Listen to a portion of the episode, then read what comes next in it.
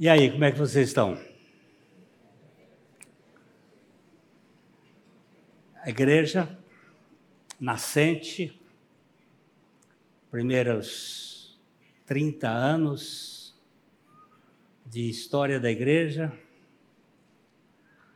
e nós temos lá na Palestina, na Judéia, um grupo de irmãos.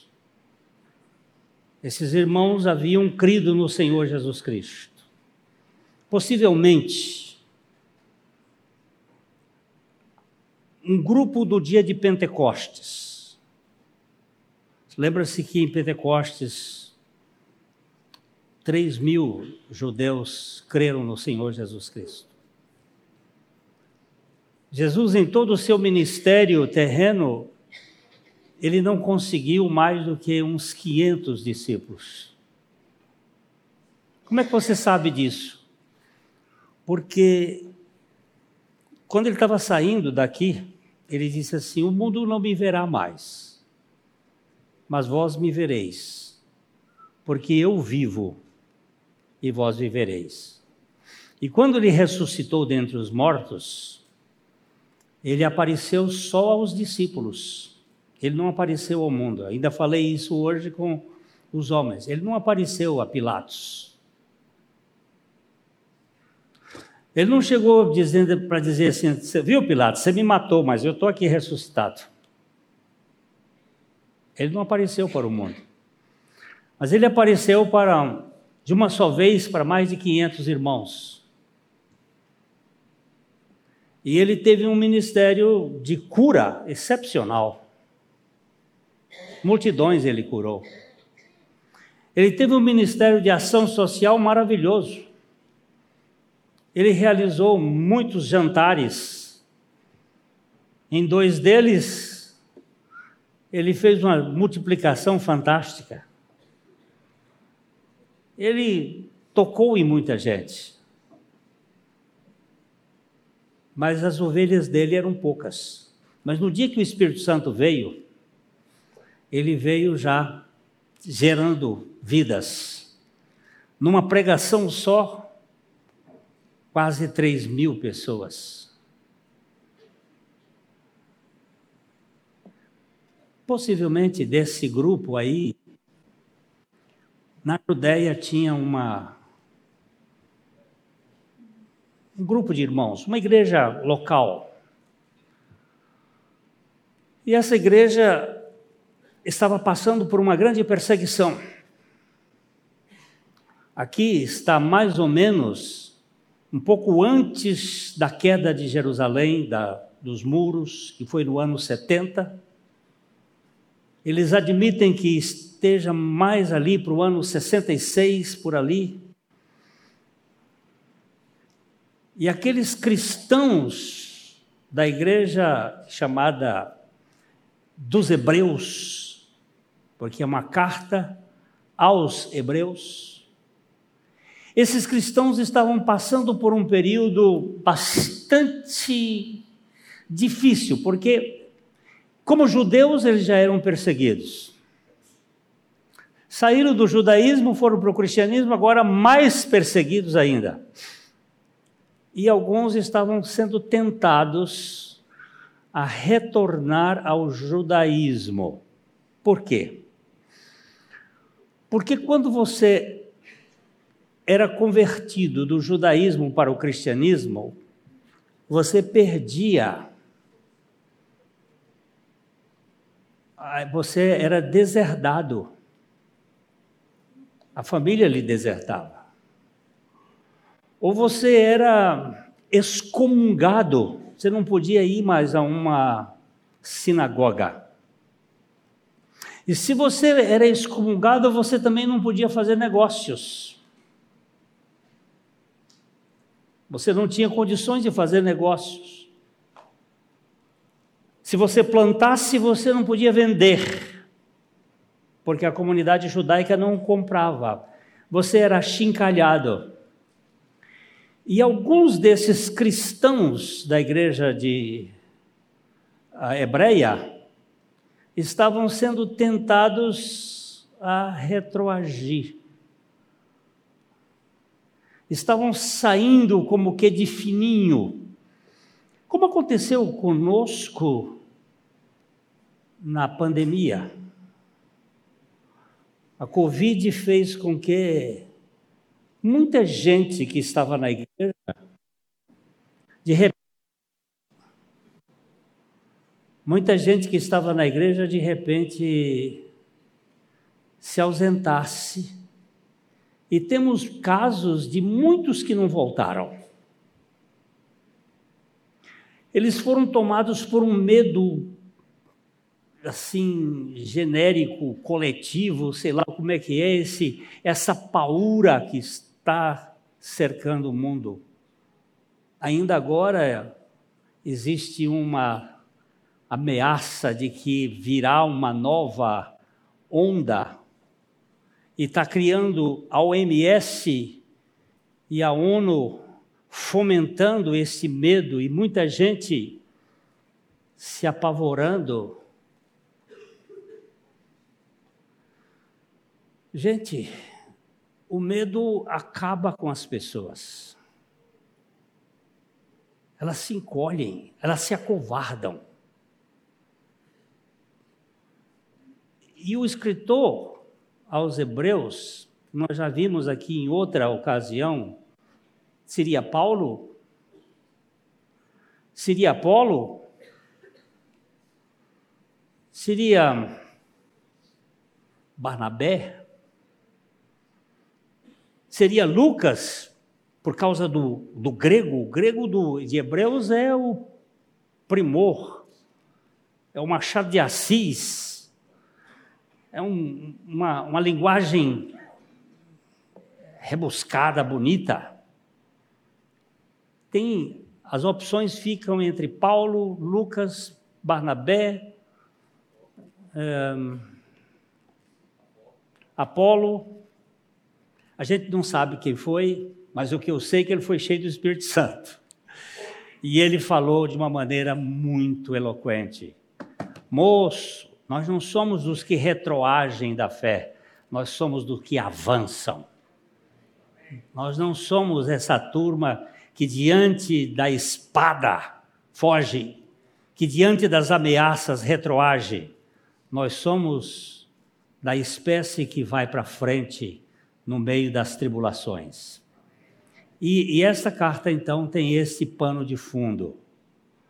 É uma, uma carta de alento, de dar fôlego àqueles que estavam retrocedendo. Então, ele começa não como uma carta comum, fazendo saudações, ele parece, por isso que alguns acham que é mais um, um livro um conceito teológico, ele diz: havendo Deus outrora falado muitas vezes e de muitas maneiras aos pais pelos profetas. Aí ele diz: desses últimos dias, ele nos falou pelo Filho. A quem constituiu o herdeiro de todas as coisas. Aí ele diz assim: ele, por ele o universo foi formado. o filho. O filho é o centro da carta aos Hebreus. Eu gosto muito de uma ilustração. Eu já te contei aqui algumas vezes, mas eu gosto de contá-las porque as pessoas esquecem um, um grande marchand, um grande colecionador de quadros. Ele tinha uma coleção de quadros dessas mais ricas, de Rembrandt, de Renoir, de Picasso. Se bem que de Picasso eu descartava, mas sou eu que não gosto. De Van Gogh, e de, de tantos pintores. Ele tinha uma coleção famosíssima. Ele tinha um único filho. e o filho dele foi para a guerra. Você sabe que na Inglaterra, isso é fato verídico, na Inglaterra, nem a rainha Elizabeth foi isentada do exército, teve que servir na guerra. E o filho desse milionário e desse grande empresário foi para a guerra. E lá na guerra ele foi morto. Mas ele conheceu um rapaz se tornou amigo dele no, no buraco da raposa, no foxhole, no lugar do, da artilharia. E aquele amigo, antes dele morrer, ele disse: quando você voltar a Londres, você procura meu pai. E diz para meu pai que eu o amava muito. Aquele moço, depois que retornou a Londres, ele quis fazer a visita ao pai do seu amigo e ele fez um quadro. Esses quadros de, de, de pintor de lápis um retrato do filho, do, do amigo. Fez um retrato. Ajeitou bem, fez, enrolou num pacotinho, foi na casa do pai e contou essa história para o pai. Que o filho, antes de morrer, disse: Vá e diga ao meu pai que eu o amo muito.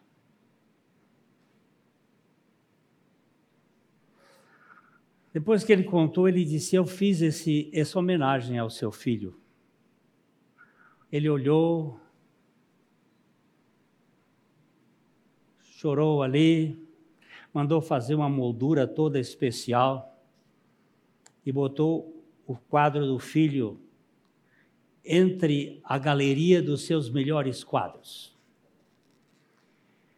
Mas a tristeza da perda do filho o foi abatendo e em pouco tempo, se eu não me engano, entre seis meses a um ano, ele veio a falecer de, de tristeza. Mas ele deixou um testamento.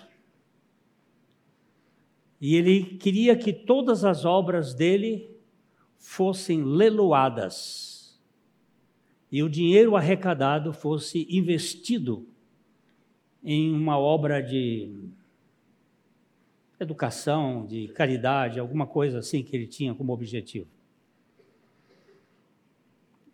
E foi anunciado que o acervo daquele homem estava sendo leiloado e vieram os marchands e os compradores do mundo todo para a Inglaterra. Encheu o auditório. Estavam todos esperando aqueles quadros famosos. Eu sei que na época o quadro de Van Gogh foi vendido por 28 milhões de dólares. Um quadro de Van Gogh. Estavam todos lá e o leiloeiro então abre o testamento e diz: o primeiro quadro a ser vendido é o quadro do filho. Ninguém sabia quem era o quadro do filho. Que, que história é essa, quadro do filho? Aí apresentaram a, a foto do quadro do filho. Esse quadro, o, o empresário recebeu como um presente de um amigo que pintou do filho dele e uma homenagem que ele tem, e ele diz que esse é o primeiro quadro a ser vendido. Portanto, a primeira proposta para o quadro do filho. Quem é o pintor? Um Zé Ninguém que ninguém sabe? O que, que é isso? Que coisa mais louca! Primeira proposta para o quadro do filho. Alguém pode dar uma proposta? O mesmo silêncio que vocês estão aqui estava lá. Ninguém. Uma proposta para o quadro do filho. Por favor. Quando dá?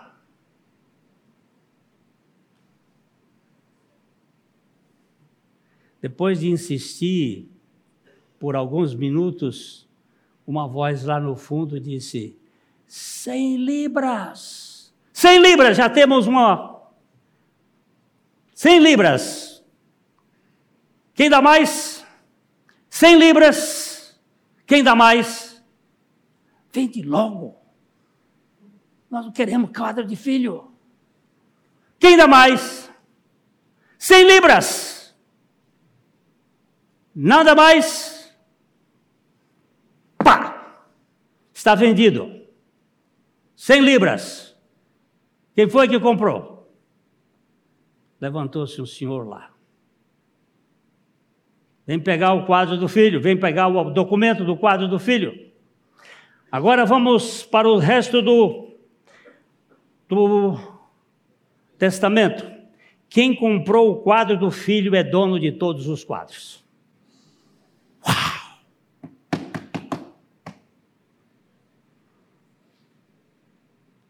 E agora, meu amigo? Não é justo! É justo? Está no testamento. Nós viemos dos Estados Unidos, nós viemos do Canadá, nós viemos da Suíça, nós viemos. Mas o que está é no papel. Quem tem o quadro do filho tem todos os quadros. Senhor, quem é o senhor?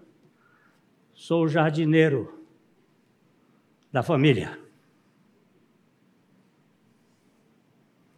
O único que conhecia o filho. E naquele instante ele virou e disse assim: Pode continuar a venda dos quadros, e todo o dinheiro será investido na obra que o meu patrão queria.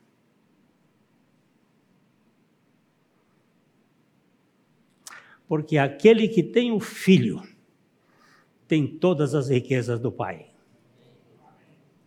Esta carta aqui é uma carta do filho. E quem tem o filho é portador da maior riqueza que existe nesse mundo. E ele diz assim: Ele, versículo 3, ele, ele quem? O filho.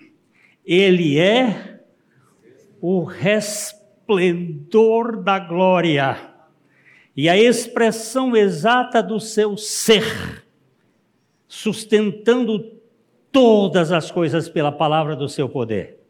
Depois de ter feito a purificação dos pecados, assentou-se à destra da majestade nas alturas, tendo se tornado tão superior aos anjos, quanto herdou mais excelente nome do que eles. Glória seja ao Filho. Olha que expressão aqui mais ele é o quê? O resplendor. Ele é a Shekinah. Ele é o brilho fulgurante, mas estava opaco. Ele era visto como um homem qualquer. Apenas como nazareno Mas ali estava contido todo o poder da criação, porque dele ele criou o universo. E ele é o herdeiro de todas as coisas. Se Jesus entrasse hoje aqui nessa igreja fisicamente, como ele andava no seu tempo, nós iríamos vê-lo como um homem vulgar. Ele não tinha aparatos, ainda que tivesse uma talite de mestre. Ele era um homem simples, um homem que precisou de um beijo para ser identificado na multidão como aquele que deveria ir para a cruz. Irmãos, essa palavra, ele é o esplendor da glória. Hoje nós estamos vendo no grupo o Salmo, o Salmo 8. Esse salmo que está dentro de um pote na lua, levado por Louis Armstrong, quando subiu em 69 no foguete, e lá ele fez uma recitação do Salmo 8 e deixou lá, dentro de um aparato que suporta as pressões da lua. Lá está um salmo que é uma espécie de, de suspiro de Davi, é um, uma espécie de interjeição, de vocativo. Ó oh, Senhor, Senhor meu, quão magnífico, quão admirável é o teu nome em toda a terra.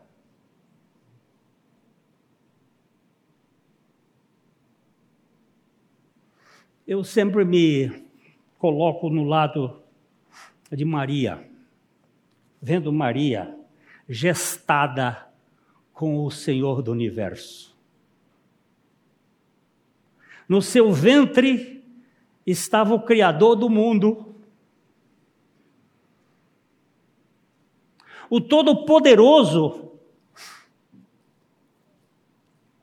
cuja glória é maior do que a glória do universo que é espantosamente grande, estava contido dentro de um óvulo de uma mulher. E ali cresceu sobre as leis da sua criação. E eu penso que aquele momento em que Maria foi visitar a sua prima Isabel, que já estava de sexto mês de gravidez, de João Batista, quando Maria saúda Isabel, uma festa se rompe no ventre de Isabel. E João Batista é cheio do Espírito Santo e dança de alegria, porque o Salvador do universo, ainda que empacotado no ventre de uma mulher, estava transferindo a sua governança do mundo dentro do ventre daquela jovem, daquela senhora que era Isabel. Meus irmãos, é assustador.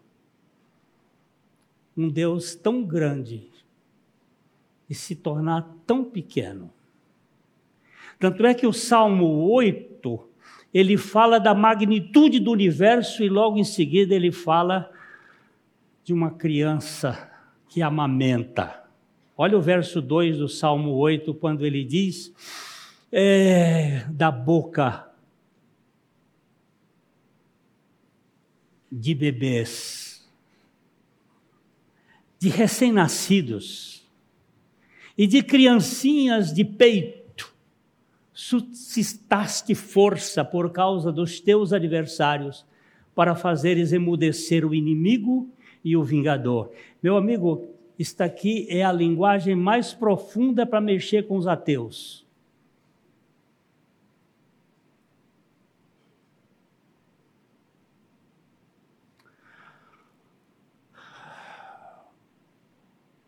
É a estupidez de um homem que quer governar este mundo pela sua cabeça. Quando ele diz que o poder é suscitado pela boca de uma criança que mama.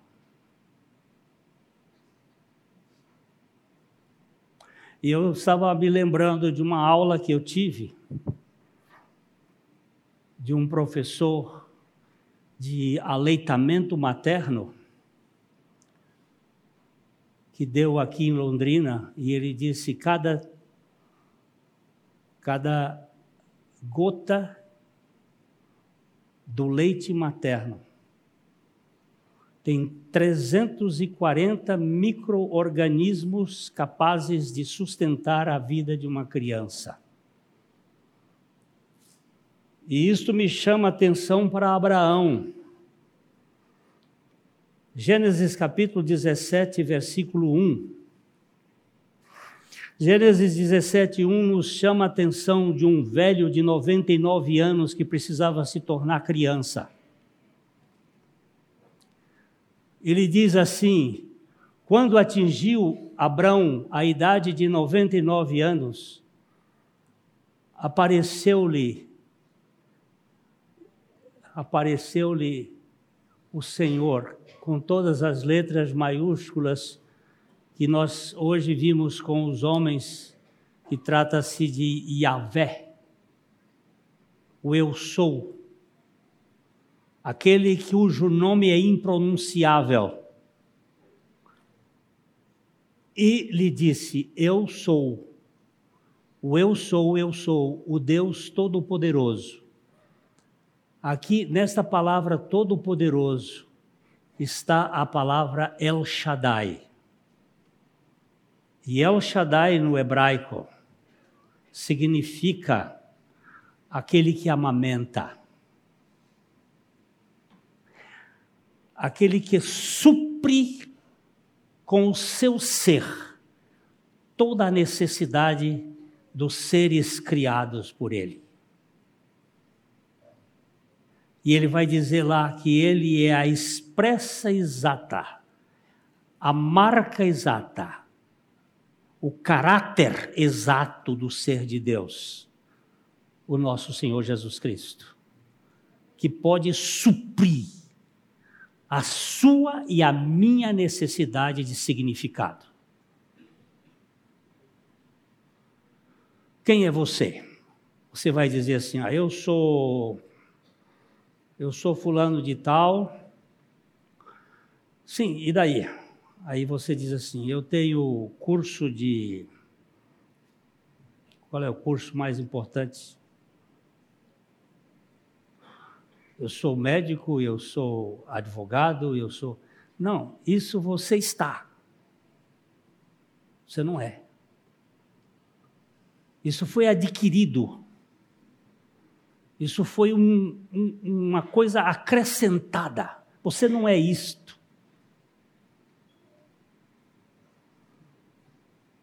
Você e eu somos, por natureza, por nascimento adâmico, nós somos indignos pecadores.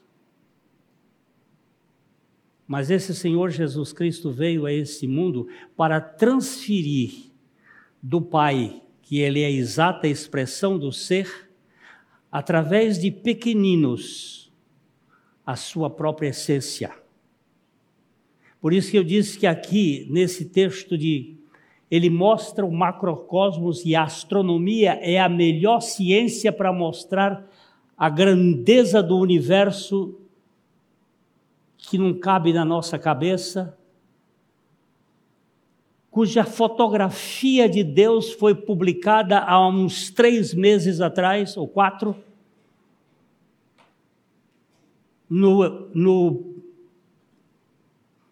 do James Webb, pelo James Webb, mostrando que o universo foi feito de um sopro só, perfeito, e que fez com que os cientistas da NASA fizessem be quiet. Estão procurando saber a razão deste universo feito de uma vez.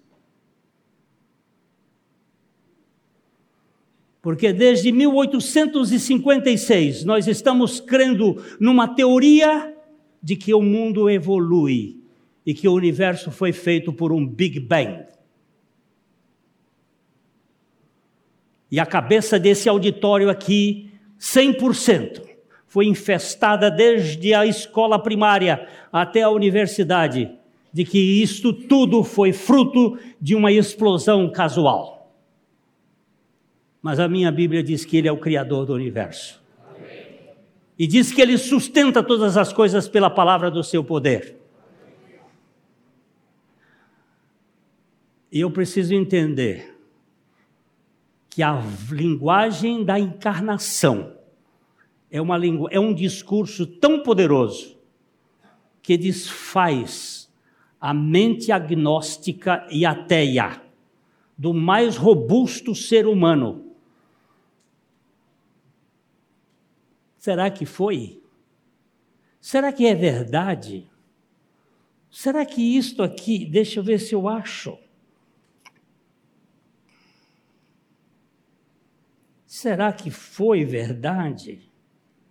Oh, meu Deus.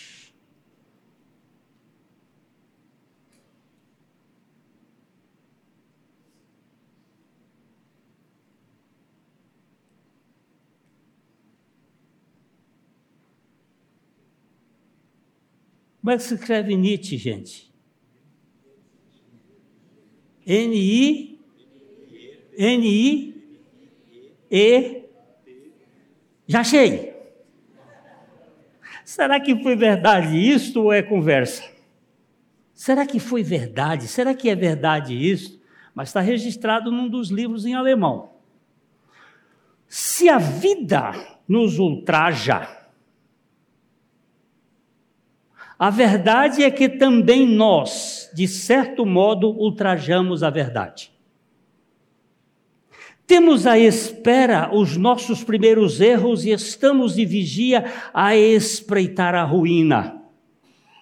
Todas as gerações lutas para, lutam para fundir a verdade numa unidade, na ideia de Deus, justiça, amor e poder. O meu Deus era o poder.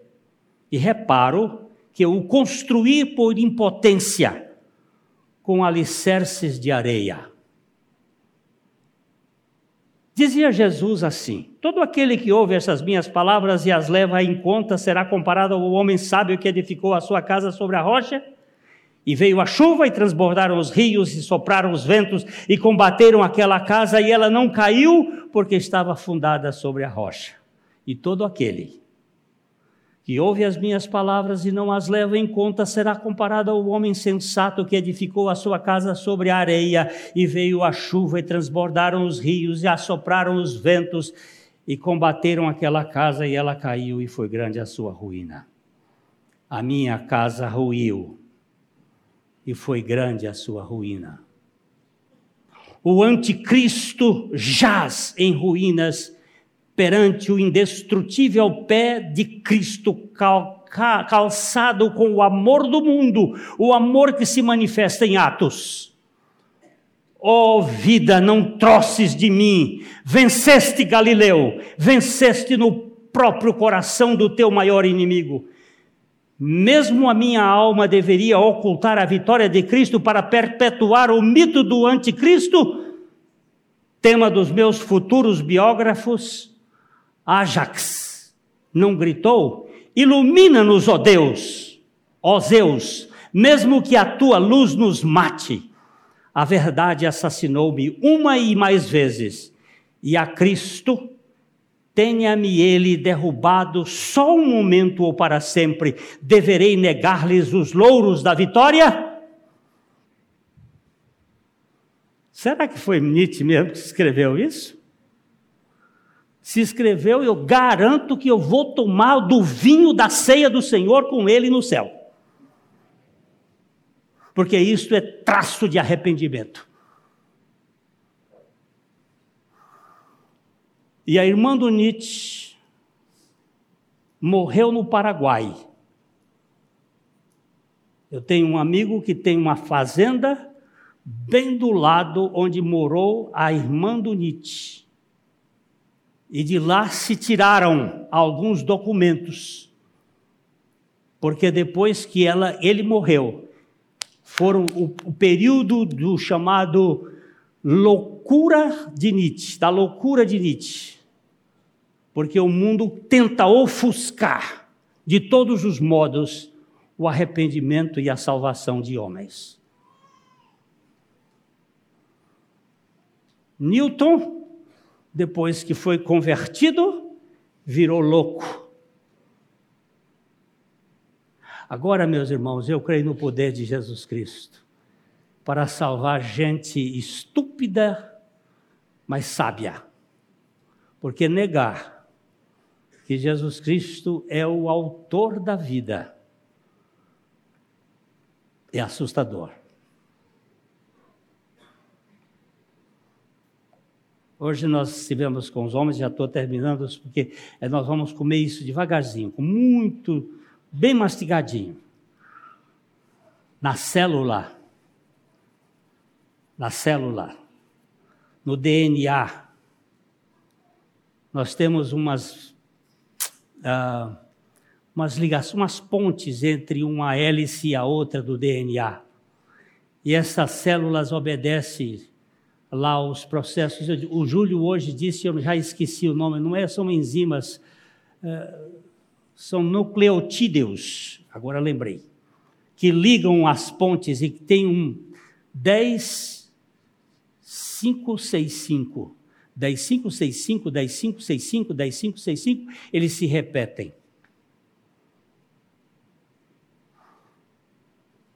Francis Collins, o autor ou aquele que fez o projeto, que desenvolveu o projeto do genoma, e mais uma turma começaram a observar lá, eles observaram que é esta esta razão 10565, 10565.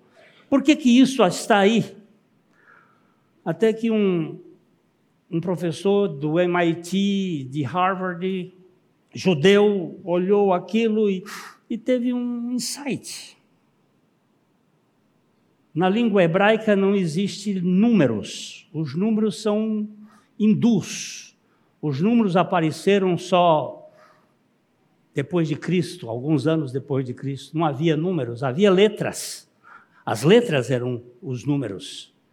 E eles perceberam que a, o tetragrama sagrado, tetra, quatro, grama, palavras, letras, é Yod, Re, Vav, Re. Yod, dez. Re, 5. Vav, 6. Re, 5. Yod, Re, Vav, Re é o nome Yahvé. É o nome Senhor. É o nome Eu Sou. É o nome de Jesus Cristo. Yod, 10. Re, 5. Vav 6. Re 5. Será que é a assinatura do Senhor na vida? Será? Eu boto minha aposta. Vamos, vamos apostar aqui? Eu só vou dar um exemplo. Os, os, os magos do Egito foram fazendo imitações, imitações. Ele imitou, imitou a, a água, imitou a cobra, mas quando chegou no Aedes aegyptis, ah, não é piolho não. Zen, em hebraico, é mosquito. Quando chegou no Aedes aegypti, que ele ficou como a praga sobre a humanidade. Eles não puderam tirar da areia. Eles pararam porque a vida tem a assinatura do autor do universo. Você tem um Salvador que se importa com você, caba da peste. Baixa o seu cagote o seu pescoço de altivez e não queira entender o universo pela sua cabeça, mas conheça pelos seus joelhos. E dobre-se diante do Senhor, reconhecendo que Ele é o resplendor da glória de Deus. Ele é o perfeito caráter do seu ser. Eu só termino com essa expressão porque eu quero ainda dançar aqui nesse texto depois de ter feito o perdão dos pecados, assentou-se à direita da majestade nas alturas.